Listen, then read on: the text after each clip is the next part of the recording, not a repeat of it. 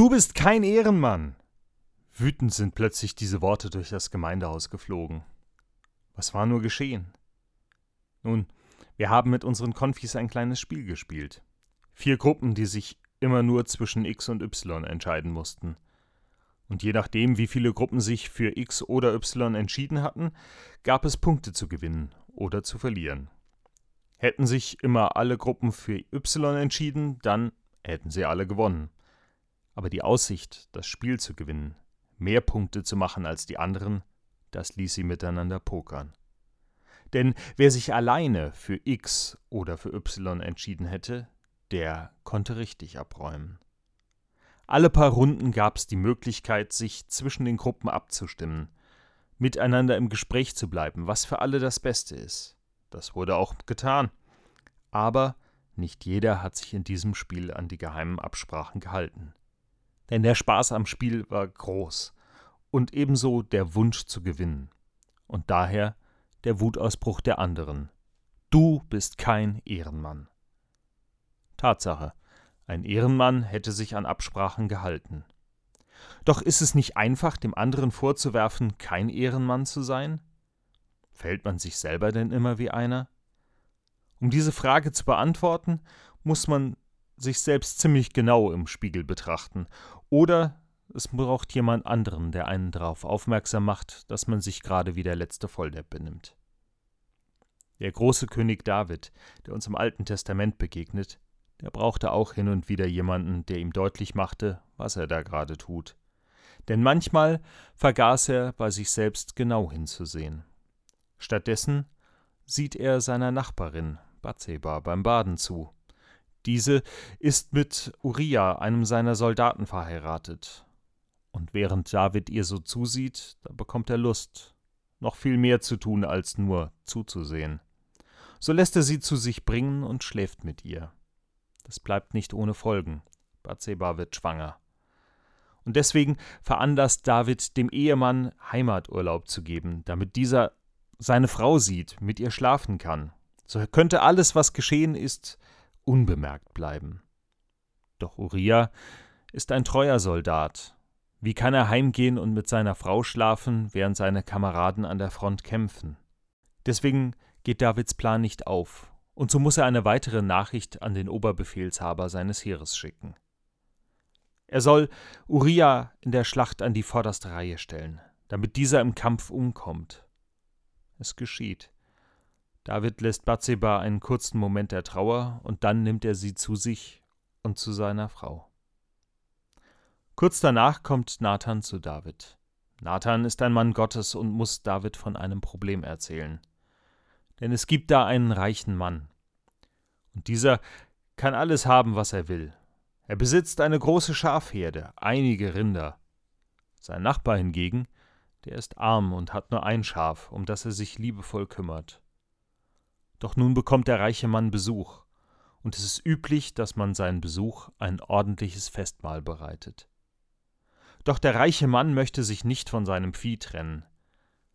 Stattdessen geht er und nimmt sich das Schaf des armen Mannes. Er lässt es schlachten und serviert es seinem Gast. David wird wütend über diese Ungerechtigkeit. Das darf doch nicht wahr sein. Dieser ist kein Ehrenmann. Der verdient den Tod für so ein Verbrechen. Doch vorher soll er den Mann entschädigen. Der vierfache Preis für das Schaf ist das Minimum. Nenn mir den Namen dieses Mannes, ich schicke ihm meine Soldaten. David, du bist der Mann. Du hast alles in diesem Königreich, und doch begehrst du die Frau, die mit einem anderen verheiratet ist. Du bist kein Ehrenmann. Und das Urteil über deinen Verrat hast du selbst vorhin gesprochen. Die Antwort von Nathan trifft den König. David erschrickt vor sich selbst. Er weiß, er hat nicht richtig gehandelt. Und so betet er vor Gott. Ich weiß, ich war kein Ehrenmann. Ich habe Unrecht getan, dem Uriah seine Frau und das Leben genommen. Doch ich will mich darum bemühen, ein richtiger Ehrenmann zu werden, einer, auf den sich Gott und Menschen verlassen können. David bereut, was er getan hat, doch ungeschehen kann er es nicht machen. Nathan aber kommt mit einer weiteren Nachricht zu ihm. Weil du es ernst meinst und dich wirklich bessern willst, wird dich Gott an dieser Stelle verschonen. Doch er erwartet von dir, dass du nun deinem Titel gerecht wirst. Sei ein König und ein Ehrenmann. Der legendäre König David war nicht immer ein Ehrenmann. Und das musste er selbst zugeben. Er konnte zwar gut mit dem Finger auf die anderen zeigen, über andere schnell urteilen, aber seinen eigenen Fehler hatte er nicht gesehen. Unsere Konfis setzen sich in ihrer Konfizeit mit vielen Fragen rund um die Kirche und den Glauben auseinander. Und besonders sind dabei immer die Stunden, in denen es darum geht, wie das Leben funktioniert, wie ich die richtigen Entscheidungen treffe, ob es die richtige Entscheidung überhaupt gibt.